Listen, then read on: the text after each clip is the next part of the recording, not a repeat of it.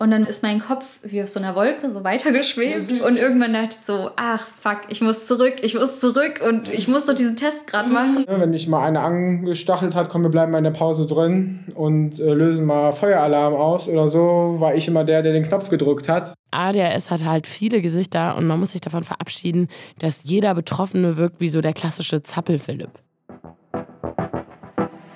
Y-Kollektiv. Der Podcast. Herzlich willkommen zu einer neuen Folge vom Y-Kollektiv-Podcast von Funk. Mein Name ist Julia Rehkopf und falls ihr uns gerade nicht in der ARD-Audiothek hört, dann schaut doch da gerne mal vorbei. Da gibt es nämlich alle Folgen vom Y-Kollektiv-Podcast, auch die aus der ersten Staffel. Heute geht es bei uns um das Thema ADHS bei Erwachsenen. Und die Reporterin, die uns gleich sagen wird, wofür das nochmal steht, ist Caroline von der Gröben. Hi, Caro. Hallo, Julia. Wofür steht ADHS nochmal? ADHS steht für Aufmerksamkeitsdefizit-Hyperaktivitätssyndrom und ist eine neuropsychiatrische Besonderheit, die sich bei Betroffenen durch schlechte Aufmerksamkeit, Hyperaktivität und Impulsivität äußert. Vor meiner Recherche hatte ich ehrlich gesagt so ein bisschen das Vorurteil, ja, das ist eine Diagnose für Leute, die ein bisschen hibbelig und vergesslich sind, aber im Grunde alles kreative Köpfe, die dann mit ein paar Pillen top durchs Leben kommen. Es gibt auch dieses Gerücht, dass Menschen, die ADHS haben, im Durchschnitt häufiger hochbegabt sind als andere. Genau, aber das stimmt eigentlich gar nicht. Trägt aber auch dazu bei, so ist zumindest mein Eindruck, dass ADHS manchmal so ein bisschen runtergespielt wird. Ich weiß von dir, dass du dich gerne mit Themen beschäftigst, zu denen du auch einen persönlichen Bezug hast. Ist es denn auch beim heutigen Thema so? Ja, es gibt jemanden in meinem Leben, der von ADHS betroffen ist, den ich aber eigentlich nur flüchtig kenne. Gleichzeitig habe ich aber total viel mit ihm über seine ADHS-Diagnose gesprochen. Und durch den Kontakt habe ich vor allem gelernt, wie viele Challenges mit der Diagnose ADHS verbunden sind. Ich war früher, also jetzt bin ich hier nicht mehr, aber ich habe immer früher ein bisschen die Wohlfahrt gespielt. Da hatte ich dann irgendwann mal eine Bestellung von 80 Euro. Das heißt, ich habe da mal jeden, jeden Morgen eine Woche lang, über mehrere Wochen sogar, die Klasse auf Eistee eingeladen. Und um, damit ich Anerkennung bekomme sozusagen, weil ich ja sonst immer nur, immer so der Depp vom Dienst war. Ne? Die erste Assoziation mit ADHS ist ja oft so der Zappel-Philipp in der Schule. Ähm, aber dann gibt es ja auch Leute, die wirklich erst im Erwachsenenalter erfahren, dass sie ADHS haben. Genau, und für diesen Podcast habe ich auch solche getroffen. Äh, Tabea ist 26 und gerade mitten im Diagnoseverfahren. Ich habe sie vor und nach ihrem letzten Arztgespräch gesprochen. Dieses, ich nenne es mal Schusselige mitunter, was man halt schnell so abtut mit, ach, ich habe schon wieder meinen Schlüssel vergessen oder meine Brille liegt noch da und da und ich bin aber schon 10 Meter weiter. Vielleicht ist es nicht nur irgendwie eine Charaktereigenschaft, dass man sagt, okay, man ist faul, man ist schusselig, man vergisst halt viel sondern vielleicht steckt da einfach ein bisschen mehr dahinter. Und dann habe ich noch mit Katrin Wessling gesprochen. Das ist eine bekannte Buchautorin, die auch sehr aktiv auf Social Media ist.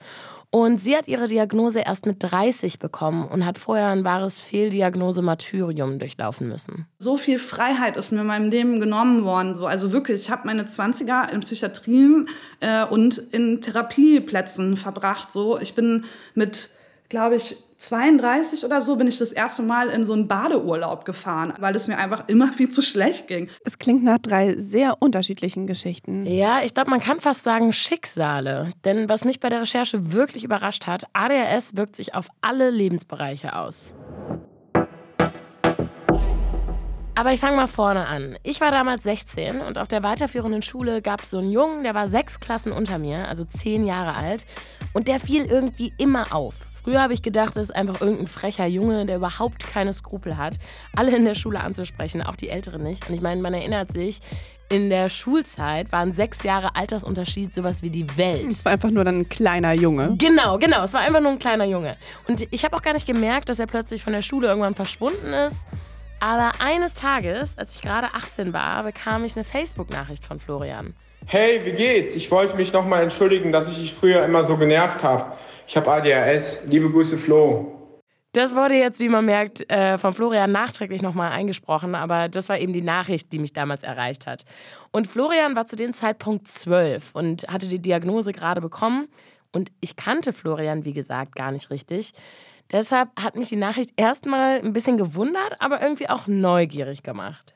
Und warum hat sich denn aus dieser Nachricht von diesem Jungen dann ein persönlicher Kontakt wirklich entwickelt? Na, zunächst habe ich mich ehrlich gesagt so ein bisschen verantwortlich gefühlt. Er war ja wirklich noch sehr, sehr jung und die Tatsache, dass er sich mir dann irgendwie anvertraut, da wollte ich dann irgendwie auch nett sein und nett antworten. Ja, und dann habe ich ihm irgendwann auch meine Nummer gegeben und spätestens dann führte an Florian einfach kein Weg mehr vorbei. Du hast immer. Ich habe dich einmal 18 Mal angerufen. Da hast du mich dann bis am 19. Mal drangegangen. Ich habe das, das 19. Mal auf anonym. Da hast du mich gefragt, ob ich Lack gesoffen habe. Da kann ich mich noch daran erinnern. Das war mal abends um 22 Uhr oder so. Genau, und auch so hier, wenn man so die Nachrichten durchgeht, du hast dann oft so, alles gut, antworte mal bitte bei WhatsApp, bitte, bin sehr nervös. Äh, habt ihr bei WhatsApp geschrieben? Bitte antworte bei WhatsApp. Wie geht's? Hoffe, dir geht's gut. Freue mich über eine Antwort. Freue mich über eine Antwort. Also man merkt, ähm, dir, du, du, du kannst da nicht abwarten, hast du eben schon mal Nee, gesagt. abwarten war überhaupt nie meins. Auch wenn ich das im ersten Moment denke ich natürlich, oh, Florian, trotzdem verstehe ich auch, dass dir das in dem Moment, du kannst ja insofern nichts für. Ich, ich, ich, ich merke schon, dass dich das dann beschäftigt. Und kannst du erklären, wie das für dich ist, wenn du da keine Antwort hast? Ja, das ist halt so, also ich habe immer früher so gedacht, ach, der ist jetzt sauer auf dich, weil die, dir nicht vielleicht antwortet. Da war es ja immer so eine, ne, so das Schlimmste, was du für ADHSler machen kannst, ist Lesebestätigung aus und zuletzt online ausmachen. Ja, bei ADHS ist ja halt immer, ne, du musst halt immer eine bestimmte Linie fahren und äh, du willst was Planbares haben. Und wenn dir jemand nicht antwortet, ne, weil er vielleicht im Auto ist, warum auch immer, dann wirst du halt selber, löst das in dir eine komplette innere Unruhe aus, was ne, für ADHSler, wo jemand anders denkt, ach, derjenige ist vielleicht wie andere 80 Millionen Leute am Arbeiten in Deutschland, warum antwortet er mir nicht? Ne? Und das ist halt bei der, gerade bei der innerlichen Unruhe total, also schlecht, ne? weil dich das total kirre macht. Und wenn du das noch mit drei weiteren Kontakten machst, kannst du dir vorstellen, dass man nachts nicht schlafen geht. Ne? Die Nachrichten, die ich hier eben zitiert habe, kamen gerne mal gleichzeitig auf drei Kanälen und im Abstand weniger Sekunden. Florian sagt, das sei eine Art Impulskontrollstörung. Dazu muss man wissen, man teilt ADHS in drei Symptomgruppen auf, eben Impulsivität, Hyperaktivität und Aufmerksamkeitsstörung. Was ich interessant finde, ist, dass ja oft das Problem ist bei ADS-Patienten, dass sie sich nicht auf was konzentrieren können. Aber in dem Moment habe ich dann das Gefühl, du kannst dich nur darauf konzentrieren. Genau, das ist es ja. Ich, äh, alles andere wird dann ausgeblendet und dann kommt der Tunnelblick. Dann kommt äh, Tunnelblick Caroline von der Gröben und ab dann ist nur noch so lange bis, bis geantwortet wird. Ich stelle mir das wahnsinnig anstrengend vor, wenn einen auch solche Kleinigkeiten, die es ja eigentlich sind, ne, komplett aus der Bahn werfen können. Total. Und ich weiß nicht, wie es dir geht, aber hättest du gewusst, dass das ein typisches ADHS-Verhalten ist? Nee, ehrlich gesagt nicht. Weil, mal ganz ehrlich, für Mitmenschen ist sowas ja erstmal vor allem eins nervig. Nervig, ja. Und gerade Kinder können natürlich nicht so unbedingt einordnen, warum sich jetzt jemand so verhält. Aber was heißt denn jetzt auch eigentlich typisch? Also es schreiben ja nicht alle ADHS-Diagnostizierten äh, 20 WhatsApp-Nachrichten pro Minute. Nee, das stimmt. Die Impulskontrollstörung kann sich auch ganz anders zeigen. Bei meiner Recherche hat mir Dr. Kozonassios sehr geholfen, Chefarzt der Limes-Kliniken und spezialisiert auf ADS. Er hat mir erklärt, manche Leute zeigen eher impulsives Kauf- oder Essverhalten, also dass sie zum Beispiel ganz viel essen oder vergessen zu essen oder beim Online-Shopping völlig impulsiv loslegen. Andere neigen zu Wutausbrüchen. Das kann total unterschiedlich sein. Bei Florian zeigt sich die Impulsivität in verschiedenen Lebenslagen. Ja, ich bin den Leuten halt permanent auf den Zeiger gegangen. Ne? Das muss man mal ganz ehrlich dazu sagen. Auch wenn du jetzt lachst, liebe Caroline. Man muss das eigentlich so ganz, das ist einfach ganz einfach zu verstehen. Ich habe einfach immer nur an mich gedacht. Ne? Wenn die Leute mir nicht geantwortet haben, habe ich sie halt anonym angerufen oder von der zweiten Nummer, bis sie mir geantwortet haben. Ne?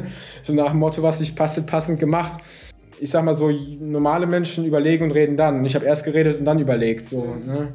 Und diese Aufdringlichkeit, auch dieses Oversharing der eigenen Gefühle und Ideen, das wird natürlich oft als schlechte Charaktereigenschaft abgetan. Und Florian wirkte damals, ehrlich gesagt, vor allem eins, kackfrech.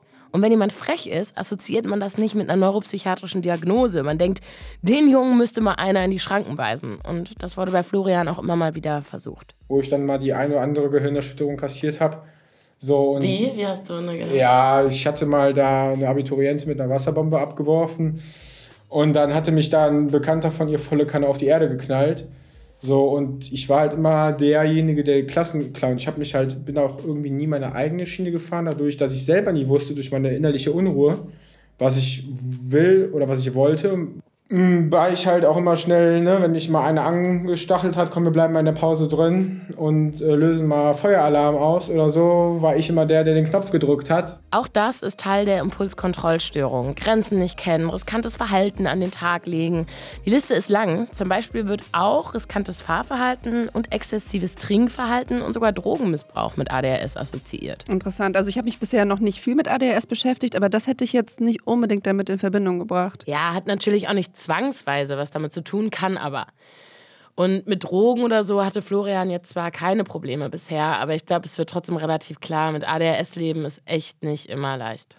Ich finde wirklich, dass du ein sehr, sehr amüsanter Gesprächspartner bist, weil du manche Dinge lustig erklärst.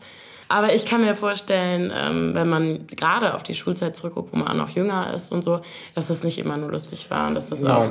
Also ich musste mir schon wirklich die äh, heile Schlagerwelt vorspielen die heile wunderbare Sonnenwelt, damit ich morgens äh, es in, die Schule geschafft habe, weil äh, ich bin auch teilweise morgens gar nicht in die Schule gegangen. Ich habe also das, das das Schlimmste war sonntags morgens aufwachen, ja, weil ich wusste, jetzt ist der Sonntag, der Countdown läuft, in zwölf Stunden gehst du schlafen, dann musst du wieder in die Schule. Und das war Schule war für mich wirklich wie gesagt so ein ich, ich habe das auch mal Ort des Grauens genannt. Ne? ODG war immer für mich so eine Schule, weil ähm, ja, das hat auch nicht mehr irgendwann viel Lebensfreude gemacht. Ne? Wenn du wusstest, du läufst und läufst und hast versucht, ich habe versucht, immer irgendwie dagegen zu strampeln. Ne? Ob es Schwänzen war, weil gerade als, also du musst dir ja vorstellen, als ADHSler, ob es jetzt Impulsivität ist, Konzentrationsstörung oder was anderes, ist ja genau Schule eigentlich das Schlimmste, was du machen kannst. Ne? Du setzt den Jungen dahin, ist ja wie eigentlich in einer Zwangsanstalt. Die werden da hingesetzt, wenn du aufstehst, kriegst du Ärger, wenn du was sagst, kriegst du eigentlich auch Ärger. Mhm. So musst zuhören und wenn er sagt mitschreiben, musst du mitschreiben. Wenn du nicht mitschreibst, fliegst du raus. So, so, so läuft das Prinzip ja in der Schule. Und äh, das war dann irgendwann der Punkt, wo ich sagte, ab jetzt nie wieder, sonst kann das auch in andere Kreise führen, in zu ernstere, wo ich dann vielleicht zu wenig Lebensfreude habe. Mhm. Und ich dachte mir dann auch, also ich war immer froh, also ich habe die Tage immer gezählt. Ne? Ich bin morgens aufgewacht und ich habe mir manchmal gewünscht, dass ich manchmal morgens nicht mehr aufwache. Es ist wirklich hart, was er sagt. So wenig Lebensfreude und er wollte eigentlich morgens nicht mehr aufwachen. Also das ist ja ganz schön heftig. Und ähm, also wenn die Schule für ihn nur so dieser Ort des Grauens war, es ist ja furchtbar. Ja, und eigentlich müsste es nicht Ort des Grauens heißen, sondern Orte des Grauens. Florian hat fünfmal die Schule gewechselt, also war auf sechs verschiedenen. Vom Gymnasium ist er gewechselt auf die Montessori, die verfolgt so alternative pädagogische Ansätze. Dann auf die Realschule, dann auf eine andere Realschule, dann ein halbes Jahr aufs Gymnasium, wo er aber nur richtig schlechte Noten kassiert hat. Und dann wieder auf eine Realschule, wo er dann am Ende mit Ach und Krach seinen Realschulabschluss bekommen hat. Ich habe mich auch teilweise irgendwann nach der zweiten Schule habe ich gar nicht mehr mich angefangen, in Klassen zu integrieren, weil ich wusste, im halben Jahr bin ich eh wieder weg. So und ähm, ja. Wenn er dann doch mal versucht hat, in den neuen Klassen Fuß zu fassen, wurde er dabei oft ausgenutzt. Ich war früher, also jetzt bin ich hier nicht mehr, aber ich habe immer früher ein bisschen die Wohlfahrt gespielt. Und wenn, wenn mich jemand gefragt kannst du ein Eistee mitbringen, dann war ich immer der Erste, der ja, ja gesagt hat. Und irgendwann habe ich dann mal morgens früh teilweise, ja, da hatte ich dann irgendwann mal eine Bestellung von 80 Euro. Das heißt, ich habe dann mal jeden, jeden Morgen eine Woche lang, über mehrere Wochen sogar, die Klasse auf Eistee eingeladen. Und um, damit ich Anerkennung bekomme sozusagen, weil ich ja sonst immer nur, immer so der Depp vom Dienst war. Ne? Ja, genau. Ich habe dann immer irgendwie die, den kleinen Finger und die Zeigefinger gegeben, die haben immer die ganze Hand genommen. Ne? Mhm. Und weil ich immer Angst, ich muss mehr geben als die anderen, habe dann mehr gegeben, dann haben die gesagt, oh, der gibt aber mehr, den können wir aber ausnehmen wie eine Weihnachtsgans. Tatsächlich habe ich auch in Facebook-Gruppen zum Thema ADHS Ähnliches gelesen. Dort hat ein Betroffener erzählt, dass er von seinen Freunden immer nur ausgenutzt wurde und viele andere haben dazu gestimmt. Und auch ich habe sowas mit Florian erlebt. Mir hat Florian zum Beispiel mal völlig ungefragt Tickets für ein Konzert gegeben. Die habe ich natürlich nicht angenommen. Noch als Schüler? Noch als Schüler, ja, ja, noch als Schüler. Und damals habe ich außerdem oft mein Handy verloren und das in der Regel auf Facebook gepostet, um zu schauen, ob jemand noch eins für mich hat. Und Florian hat das immer als seine persönliche Aufgabe interpretiert und sich umgehört. Einmal Ostern stand er plötzlich einfach bei meinen Eltern vor der Tür und hat mir ein altes Handy von sich vorbeigebracht. Okay, er hat deinen Post gesehen, ist natürlich nett und hilfsbereit. Aber wahrscheinlich auch irgendwie grenzüberschreitend für ja. dich in dem Moment, ne? Genau, genau, genau. Wie ist es denn heute bei Florian? Du hast ihn ja jetzt kürzlich getroffen. Hat er sich denn irgendwie gefangen? Hat sich seine Situation verbessert? Ja, Florian arbeitet heute im Verkauf. Er sagt, das ist der einzige Job, den er gut machen kann, weil er da penetrant sein müsse, wie bei einer Drückerkolonne. Und das könne er schließlich. Äh, vorher hat er drei verschiedene Ausbildungen begonnen. Eine zum Industriekaufmann, eine zum Veranstaltungskaufmann und eine im Bereich Marketing. Von allen dreien wurde er wieder gekündigt. Wie lange? Und das waren alles so ja, also zwei Wochen, zwei Wochen Dinger. Bei einer sogar drei Tage. Ne, zwei. Zwei, doch, zwei. Am dritten Tag gab es. Ich stelle mir das schrecklich vor, irgendwie. Also ja, so, mein Vater war es dann irgendwann mal gewöhnt, dass ich dann, ne, er wusste schon, irgendwann, wenn ich anrufe montags um 10 Uhr, da ist die Kündigung da. Und, Und du? Also, warst du es auch gewöhnt oder hat's. Ne, beim ersten Mal, irgendwann gewöhnst du dich daran. Irgendwann zählst du noch die Tage. So, du, ich bin eigentlich so mit irgendwann bist du gefasst, dass du morgens schon denkst, gleich gibt es die Kündigung. Ne? Also das heißt, bei ihm ging es dann am Anfang vom Arbeitsleben auch erstmal so weiter, wie es auf der Schule davor auch ja, war. Ne? Ja, ja, total. Was mich wundert ist, nach allem, was du erzählst, Florian hat doch seine Diagnose mit zwölf bekommen, also relativ früh, aber anscheinend konnte ihm ja nicht so richtig geholfen werden. Ja, ich glaube, an der Stelle sollte man vielleicht nochmal festhalten, ADHS ist ungefähr so individuell wie die Menschen, die es haben. Und genau deshalb schlagen auch die Therapien unterschiedlich gut an. Außerdem ist ADHS als Spektrum zu begreifen. Das heißt, es ist unterschiedlich stark ausgeprägt und dementsprechend gut oder schlecht können Therapien und Medikamente eben auch wirken. Aber über den ganzen Themenkomplex Medikamente reden wir gleich nochmal. Äh, Florian ist heutzutage jedenfalls nach eigenen Aussagen ganz gut eingestellt. Das heißt, er kann sich dank Medikamente und Psychotherapie besser konzentrieren und ist auch weniger unruhig. Und hattest du auch den Eindruck, dass er sich jetzt so ein bisschen gefangen hat? Ach ja, das denke ich schon. Okay, das freut mich zu zu hören.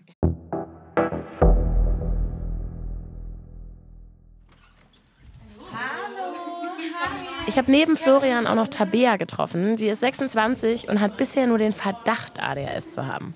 Aber wenn ich jetzt gerade höre, du hast auch gesagt, du arbeitest in der Verwaltung, ne? Auf den allerersten Blick denke ich so, müsste das nicht der Feinjob eines ADHSler sein? Weil das klingt ja so nach sehr akribischer Arbeit. Mhm. Ähm, stimmt es? Ist das akribisch? Äh, es gibt schon sehr viele Kleinigkeiten, die ich halt beachten muss. Ja, und irgendwie klingt es anfällig für Flüchtigkeitsfehler. Genau, ja, ja, definitiv. Ähm, das war dann auch schwierig, als ich mit der Ausbildung fertig war und ähm, in meine Rolle Sachbearbeiterin quasi geschlüpft bin. Ich glaube, das war der Moment, äh, wo ich tatsächlich am ehesten ähm, dieses ADHS gemerkt habe, weil ich unglaubliche Schwierigkeiten hatte, mich zu strukturieren, Prioritäten zu setzen, wann mache ich was, ähm, wie kann ich Flüchtigkeitsfehler irgendwie vermeiden. Also mhm. es war halt schon mal, dass ich dann schnell was überlesen habe, ähm, da dann nochmal anfangen musste, weil ich irgendwas vergessen habe bei der Berechnung. Und ja, ich glaube, das kann man auch machen, mit ADHS, definitiv. Aber man muss seine Schemata finden. Dass Tabea ADHS haben könnte, ist ihr zufälligerweise durch ein anderes Funkformat, nämlich Mädelsabende, aufgefallen.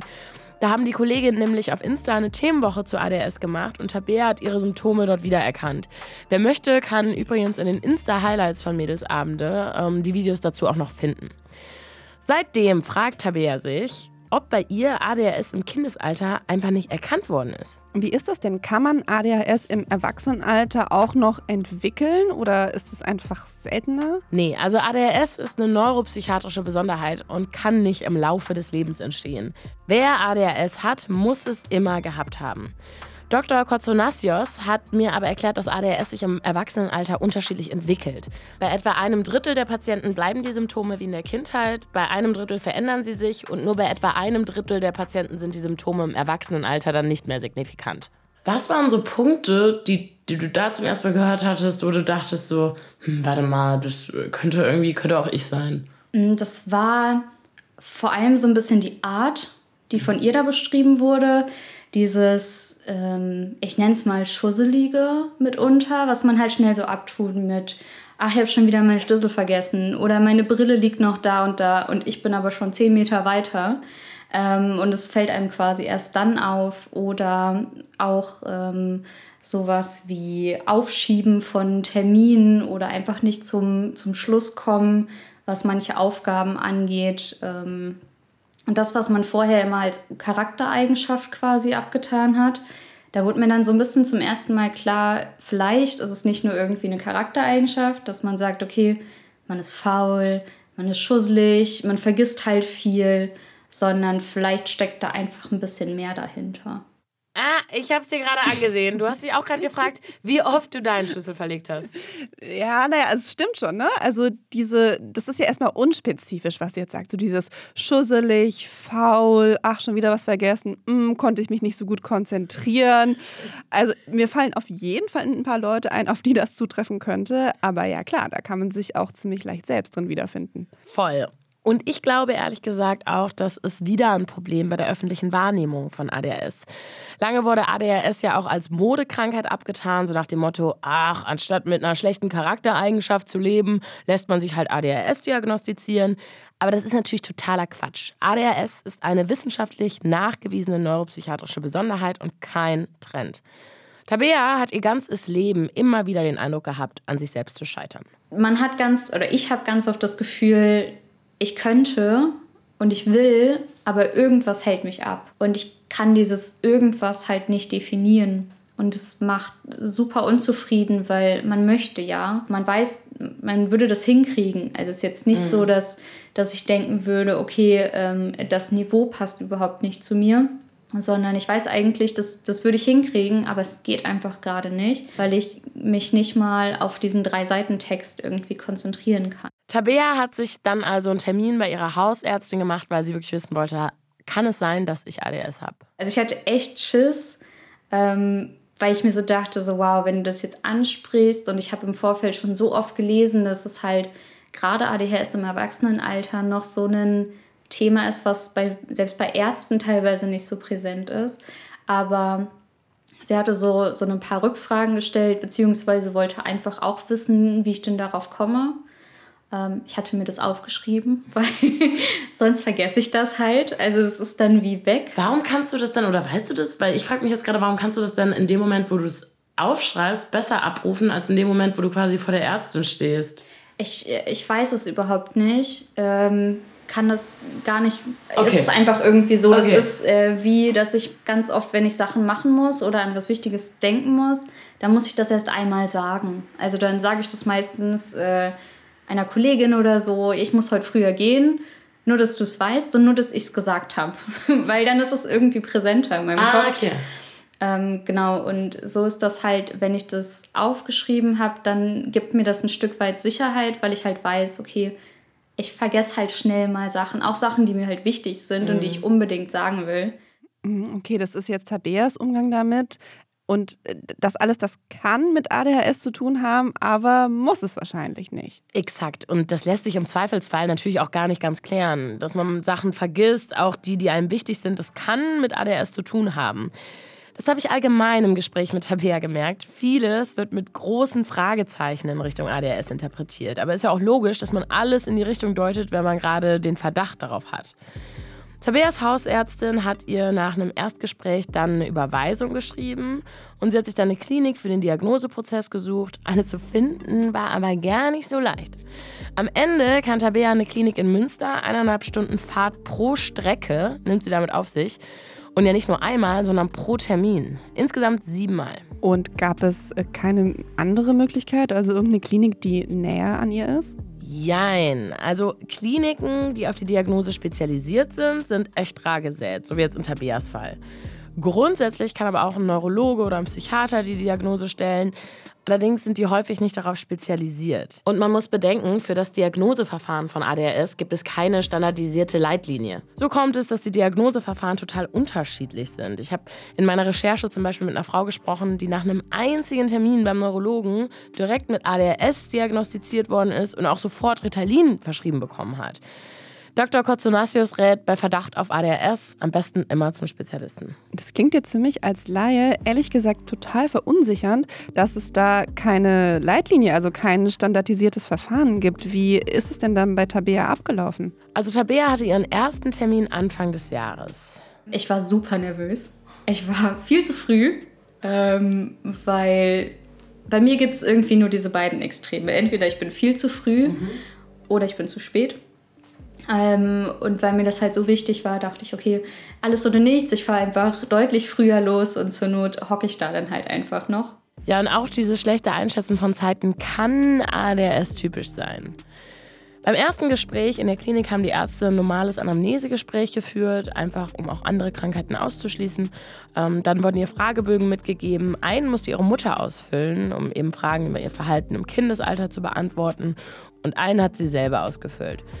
Schließlich gab es dann nochmal ein strukturiertes Interview und dann kam Tabea nochmal in die Klinik, um einen Konzentrationstest durchzuführen. Oh, es war super anstrengend, diese Tests. Und ich habe schon gemerkt, dass, dass einfach die Konzentration nachlässt, ne? die mhm. Aufmerksamkeit, ähm, dass ich teilweise bei manchen Tests total abgeschweift bin. Dass ich dann irgendwie diesen Test gemacht habe und dann war, ist mein Kopf wie auf so einer Wolke so weitergeschwebt. Mhm. Und irgendwann dachte ich so, ach fuck, ich muss zurück, ich muss zurück und ich muss doch diesen Test gerade machen mhm. und ich kann jetzt nicht daran denken. Und also Tavea hat all diese Tests gemacht, alle diese Fragebögen ausgefüllt, ihre Mutter auch. Und ja, das alles um am Ende dann hoffentlich ein klares Bild zu haben in diesem nicht standardisierten Verfahren. Ja, aber das war es jetzt noch nicht. Nachdem Tabea den ersten Konzentrationstest absolviert hatte, wurde der Test zwei Monate später nochmal wiederholt. Dieses Mal aber nach Gabe von Ritalin. Und Ritalin ist ein Medikament, das bei ADHS-Patienten dafür sorgen soll, dass sie sich besser konzentrieren können und eben ja auch für weniger Impulsivität. Und wenn der Patient jetzt positiv auf die Gabe von Stimulantia wie Ritalin reagiert, indem er signifikant bessere Ergebnisse beim Konzentrationstest erzielen kann als beim ersten Mal, verstärkt das natürlich den Verdacht auf die Diagnose ADHS. Mir ist relativ schnell aufgefallen ähm, bei dem Test, dass ich mich extrem gut konzentrieren konnte. Also ich hatte nicht dieses Gefühl, dass ich abschweife in meinem Kopf und mich wieder zurückholen muss, sondern ich war eher so, warum funktioniert das so gut? Wieso, wieso kann ich plötzlich so gut denken? Und ich hatte ganz oft das Gefühl, oder ich habe ganz oft das Gefühl, ähm, dass ich eigentlich zu mehr fähig wäre, äh, aber da wie so eine Mauer im Kopf ist oder so eine Nebel, wo ich nicht hinterkomme. Und der Moment bei diesem Test war das erste Mal, dass ich dachte, okay, dieser Nebel ist weg, diese Mauer mhm. ist weg, ich kann gerade auf all das zugreifen, wo ich irgendwie schon mal gemerkt habe, dass es da aber ich komme nicht dran. Wie hast du reagiert, als du aus dem Testraum raus bist? Also ich bin dann äh, zu meiner Mama, die durfte halt nicht mit rein. Mhm. Und ähm, als ich dann im Auto saß und erzählt habe, musste ich halt auch erstmal heulen. Ach krass. Ich wusste auch im Vorfeld nicht, wie ich reagiere. Aber genau, es war halt genau das. Es war halt genau dieses, was wäre, wenn, wenn das schon immer so gewesen wäre. Ist mhm. das das Normale? Ist das das, wie andere sich konzentrieren mhm. kann? Also Tabea hatte offensichtlich den Eindruck, durch Ritalin runterzukommen, sich besser konzentrieren zu können. Es ist aber so, die gleichen Medikamente wirken bei Nicht-ADHS-Betroffenen genau andersherum, nämlich aufputschend. Medikamente wie Ritalin werden zum Beispiel vom Partyvolk illegal beschafft, um damit Tage in Clubs durchzumachen. Und ich denke, hier dürfte dann auch wirklich der letzte Skeptiker verstummen. Die unterschiedliche Wirkung zeigt eindeutig, dass die Gehirne von ADHS-Patienten anders funktionieren. Naja, aber manche Nicht-ADHSler, die benutzen Ritalin ja auch in der Schule oder im Studium, also um sich besser zu konzentrieren, so zur Leistungssteigerung und eben für mehr Fokussierung. Ja, das stimmt auch. Also auch bei Nicht-ADHS-Patienten können so Medikamente wie jetzt zum Beispiel Ritalin leistungssteigernd wirken, aber eben nicht in dem Maße wie jetzt bei ADHS-Patienten. Und man darf vor allem halt nicht vergessen, Ritalin ist ein verschreibungspflichtiges Medikament mit Nebenwirkungen und sollte wirklich nur von Ärzten verschrieben werden. Aber insgesamt klingt das ja nach einem ziemlich wirksamen Medikament. Ja, das stimmt auch. Also Dr. Kotzonasius sagt, es ist zwar jetzt ein Trugschluss zu denken, dass Stimulantia wie Ritalin die Lösung aller ADHS-Patienten sind. Aber trotzdem muss man auch festhalten, die Wirksamkeit ist durch Studien wirklich gut belegt. Also ähm, Stimulantia wie Ritalin wirken bei Betroffenen innerhalb von kürzester Zeit und oft nach der ersten Anwendung. Und trotzdem ist es gar nicht so leicht, Ritalin richtig einzustellen. Also man darf sich das jetzt nicht so vorstellen, dass es Tabea so ging nach der Testung, ja, Pille rein und fertig. Äh, nee, also um sich sicher zu sein, dass sie wirklich ADHS hat, muss man noch auf die endgültige Diagnose der Ärzte warten. Deswegen ist es halt jetzt auch so ein Hin- und Hergerissensein zwischen, das ist ADHS oder ich will mir keine Hoffnungen machen im weitesten Sinne, weil was, wenn nicht? Wollte sagen, ist eigentlich verrückt, aber man sitzt jetzt hier und eigentlich hofft man auf die Diagnose, genau. oder? Ja, irgendwie, irgendwie schon. Und ich denke mir dann auch ganz oft so, das ist doch auch irgendwie falsch. Weil man hofft doch nicht auf die Diagnose von einer neurologischen Störung. Also das ist so, man hofft ja nicht, dass man krank ist. Und andererseits ist natürlich auch klar, dass es verlockend sein kann, endlich Antworten auf Fragen zu kriegen, die man sich ein Leben lang stellt. Wie lang ging denn jetzt dieses ganze Diagnoseverfahren? Ungefähr ein Jahr. Und hat sie inzwischen die Diagnose bekommen? Ja, vor ein paar Tagen hatte sie ihr Abschlussgespräch, aber was dabei rauskam, das erzähle ich später.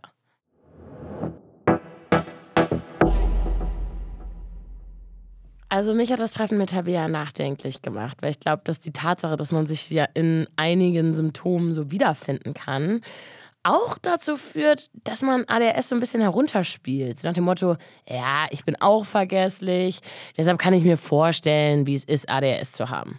Und ich muss sagen, in das Bild, was ich mir vorher so ganz klischeemäßig von ADHS gemacht habe, hat Tabea auch gar nicht so richtig reingepasst. Ich meine, sie hat einen Verwaltungsjob, wirkt eigentlich auch eher ja, auf den ersten Blick ruhiger.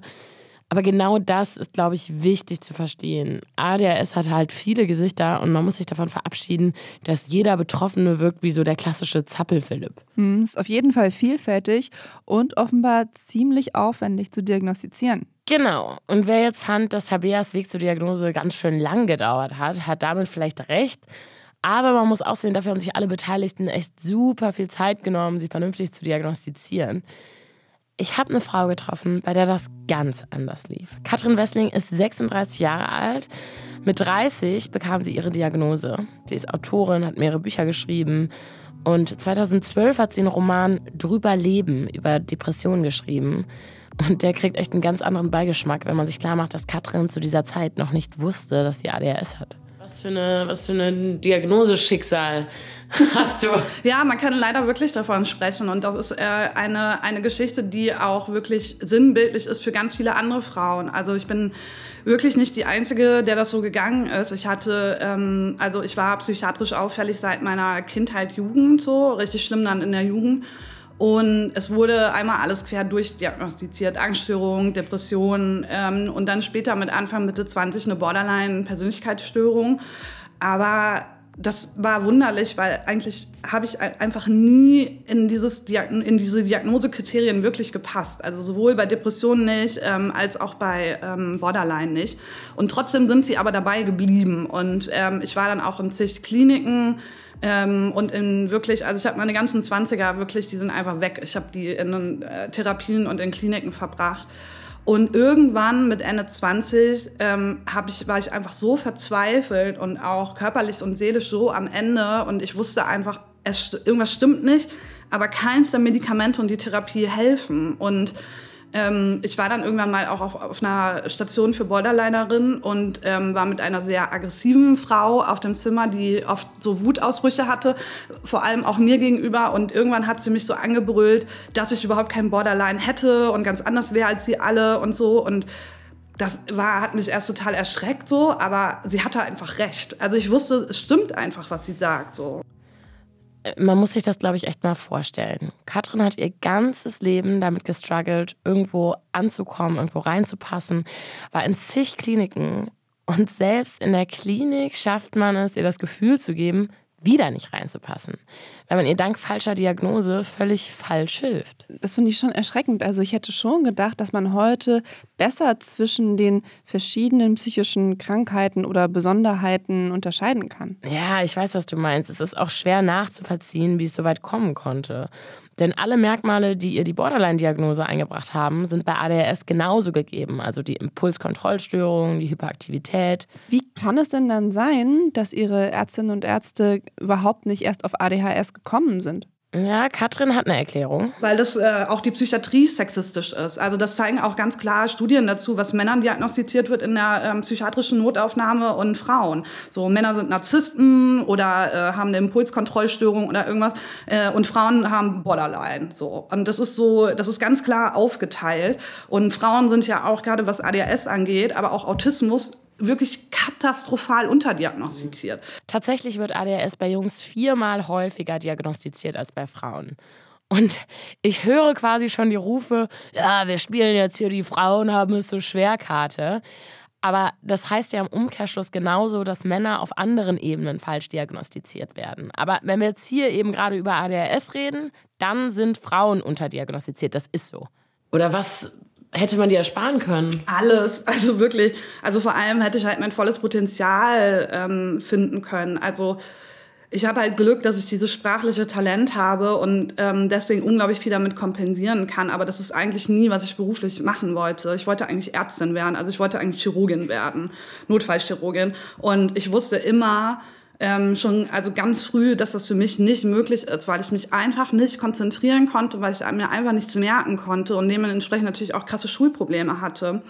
Und ähm, ganz viele andere Dinge auch nicht konnte. Also ich lerne jetzt gerade wieder Auto fahren, ähm, weil ganz viele ADHSlerinnen auch aufhören, Auto zu fahren, weil unsere, unsere Probleme uns zu fokussieren und so unsicher irgendwann im Straßenverkehr machen, dass wir halt nicht mehr Auto fahren können.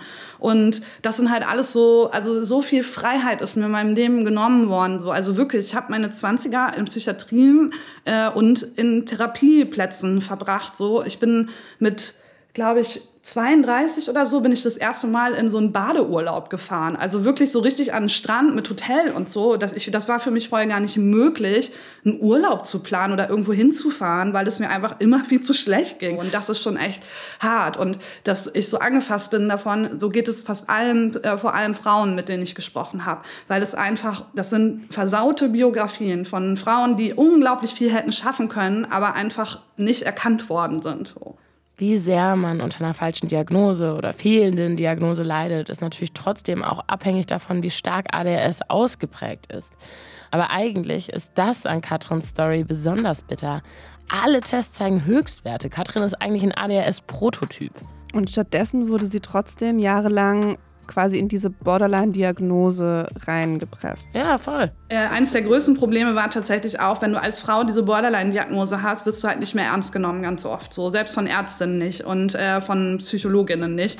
Und ähm, ich habe das immer, also ich habe das viel früher angesprochen, als ich dann zur Diagnose ging. Aber auch da war es so, dass immer gesagt wurde, ja, die Diagnose nicht anzunehmen, ist ja auch Teil der Borderline-Störung. Ne? Also man ist dann gefangen. Also Katrin macht wirklich klar, dass diese Borderline-Diagnose sie quasi unmündig gemacht hat. Egal, was sie gesagt hat, egal, was für Zweifel sie angemeldet hat.